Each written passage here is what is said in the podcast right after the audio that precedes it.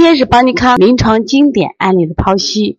本课程所选择的小儿推拿医案，都是在邦尼康亲自调理的客户病案，其病情诊断、治疗经过、治疗结果都是真实的。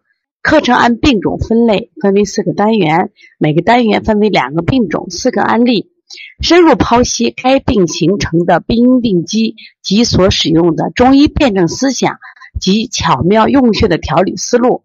本课程作为小儿推拿学习者不断学习、提高临床水平的重要课程。小儿出蒸笼汗与腺样体肥大的调理，那你们知道什么叫蒸笼汗吗？来听课的吗听课的学员跟王老师互动一下，什么是蒸笼汗？跟王老师互动一下。晨晨五岁男孩，我看八幺六西汉八是满头大汗。满头大汗，还不仅仅是，还继续有条件，因为它有个什么意思？蒸笼汗。这呃，今天听课的学员有会蒸馒头的，啊，不会蒸馒头，呃见过蒸馒头的。对，嘉禾妈回昌妈回答的最准。头顶热汗。今天我们的这个周易书啊，他是从山西来的。这个小孩呢，我就摸他头上啊，就感觉啊。就像什么呀？就是咱们说的蒸馍的锅的热气嗖嗖嗖往上冒呢，这头就那么热。你说今天西安啊，昨天晚上下大暴雨，今天都很冷，到外面了，我们都要加衣服，穿两件衣服。这个小孩头上还冒热汗呢，就我们的手温就可以。而且像我的手温啊，就是你像本身就有点阴虚内热的人，我手平常比别人要热，我摸着这个孩子的手可热。温度偏高，就用我们的手来摸，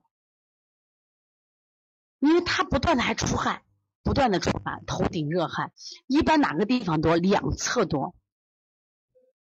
你有些人啊，你比如说你，你有没有这样的同事和朋友？你们出去吃饭的时候啊，他就汗多的很，当然前提啊，出的是热汗，这一定是热汗。那么这个小孩呢，他是今年七月三号来帮您康调理，家长主诉。去年十一月份查出腺样体扁桃体肥大，医生建议做手术。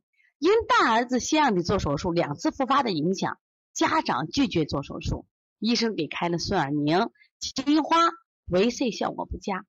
症状是打呼噜声重，严重时憋气，特别是最近全身出了风疹后，手脚脱皮，其呼噜声症状加重了。在患风疹前。妈妈也请了个推拿师上门给推拿调理腺样体，还挺好的。调理的思路也是清热通窍，效果也挺好，呼噜声减轻了。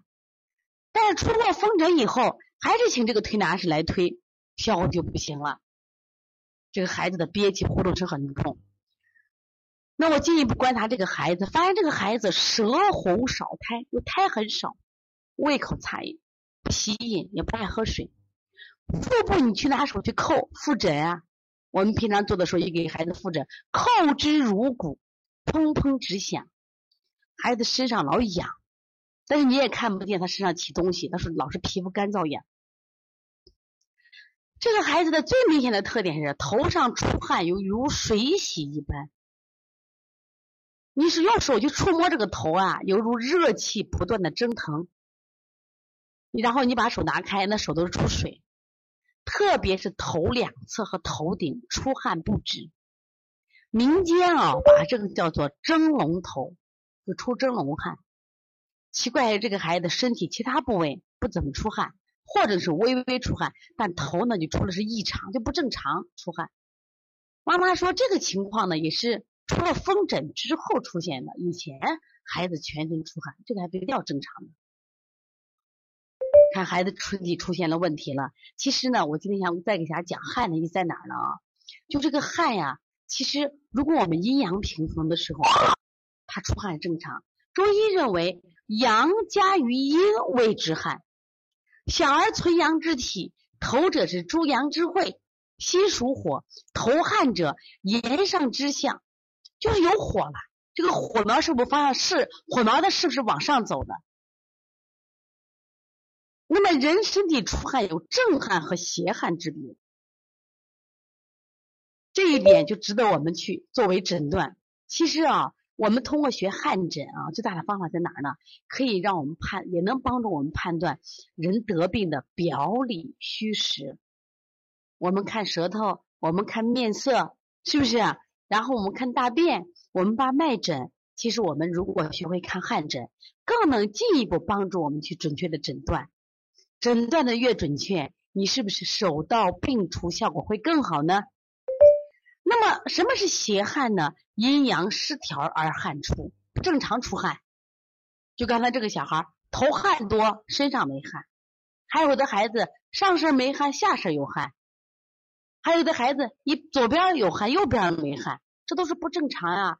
有的孩子上面热汗，下面冷汗。那么什么是正汗呢？阴阳合调而汗出，正常的出汗，就是我们身体都微微的出汗。天热了，我们出汗；运动量大了去出汗。啊，我穿厚了会微出汗，就属于正常出汗。那么这个孩子出蒸笼头汗而汗不断，这是明显的什么呀？热盛热极生火造成的。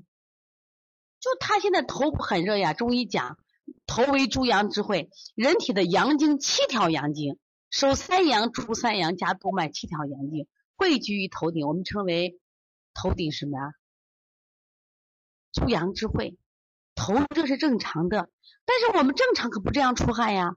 可是这个孩子为什么风疹过后，这个孩子会出现这种大汗淋漓？说明这个孩子目前出现什么问题了？头部出汗，身体其他部位不出汗，整个身体的阴阳失衡，气机不畅，就是汗呀，包括气的升降出入之路阻塞引起的。所以孩子这个症状加重，孩子腺样体这个症状加重，他憋气、打呼噜症状一定和什么呀？蒸笼头汗有关。而这个蒸笼这个汗呢，又跟谁有关系？风疹有关。这个小孩的风疹很严重，严重到什么程度？严重到全身出疹，疹色鲜红，皮疹密布，有些地方是紫色成片。后来孩子嘴角烂，口舌生疮，牙龈肿痛。最后也不好好吃饭，皮肤瘙痒。我们都知道，风疹带痒的话，一般情况就是什么呀？风热加血热，就外感风热加血热。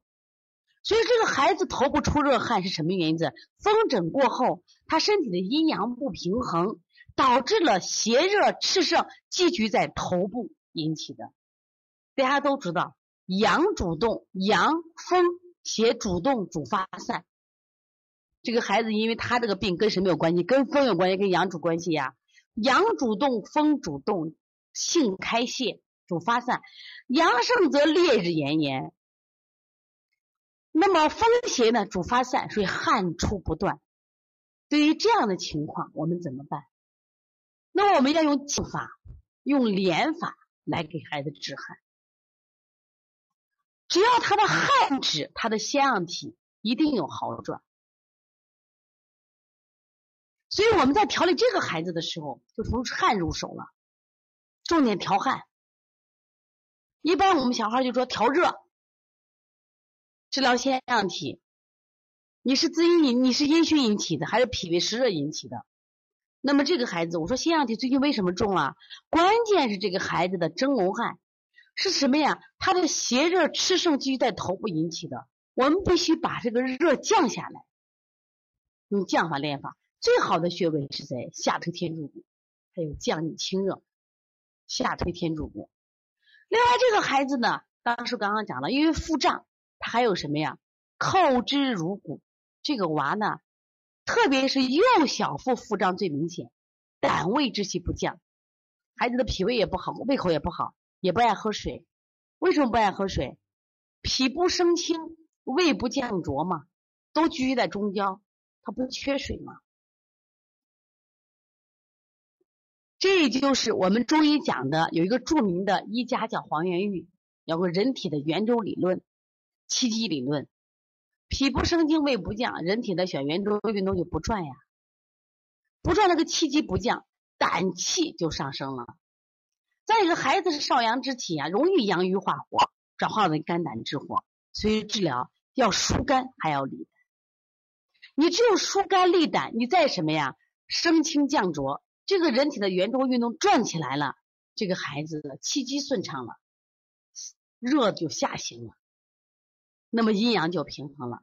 那我们的调理思路是降逆清热止汗，调理穴位，清胃经，补脾经，一升一降呀，平肝经，清肺经，一升一降呀，逆运八卦讲你下推天柱骨讲你的，当然顺揉中脘、顺摩腹都是可以的。那么调理了五次，孩子的出汗情况好转，打呼噜声明显减轻。现在这个孩子还在调理中，效果是越来越好。原本啊，大夫让他做手术的，现在越来越好，而且腺样体也小多了。我看到八幺六心寒爸问呢，早上起来口苦，这是胆气不降的原因。是，就是这样，这也是胆气不降。往往口苦的时候，你没有食欲的，因为胆随胃降。那么这个案例想给大家说，我们是不是可以通过汗来做诊断？平常的话，我们可能你到医院去治病的时候，大夫是不是不看汗？大夫就跟你说什么呀？啊，你这小孩看看舌头，看看喉咙，热就清就行了。那为什么妈妈用药效果不好呢？为什么用药不好呢？关键问题，它不仅要清热，要降下来，降的是气，降的是气，降的是气机。说这个病实际上调的是气机，但是我们入手哪入手？从头汗入手，觉得不正常。这个孩子气机降下来了，胃口也好了，这个孩子汗出的也少，呼噜声音也小了，因为你热下行了。所以你急的清热不一定能清下去。所以很多时候我们越清啊，越热越高。不对嘛？这个病主要在调气机上。当然，我们在饮食上也建议他吃点小儿四磨汤，包括用生麦芽水啊，配合这个生麦芽，配合着薄荷，在调理喝水，也是调整孩子的肝胆之气、少阳之气，孩子效果好。这个直接摩腹是不行的啊，是不行的。这个案例大家听懂了没？以后记住啊，你不光是看舌头了。其实你看，王老师在这个小儿推拿妈妈基础班的时候，我专门给大家讲过舌诊。那么，希望我今天听了王老师这个课的人，你要会看什么呀？看汗，不要小瞧汗，因为汗为心之液，大量出汗会伤到孩子的心脏。昨天呢，我们有一个刘梦圆，这个孩子呢是因为扁桃体桃体发烧来到我们这儿。这个小孩做的时候呢，就是也不太出汗，他是发烧引起的，也是蒸笼汗。我给妈妈说：“你们这个孩子啊，发烧至少三天。”妈妈呢，回到家以后呢，就紧张呀，就给孩子吃了三次美林。他第二天来的时候就批评他：“我说你不要这样，直接张美林会大量出汗，大量出汗会伤到孩子阴的。我说你再这样的话，孩子的白细胞会更低。”果不其然，他第二天化妆给孩子做检查，白细胞只有三点几。他拿过来，哎呀，王老师你说太准了。我说你这样伤下去，你孩子没有抵抗力了。所以说，你这从这个角度来说，因为这是讲西医讲了白细胞低了，中医里面心阳不足，心阳不足，你的孩子抵抗力就越来越差，一定记住啊。所以你希望大家，从今天开始关注汗，非常非常好，也非常重要啊。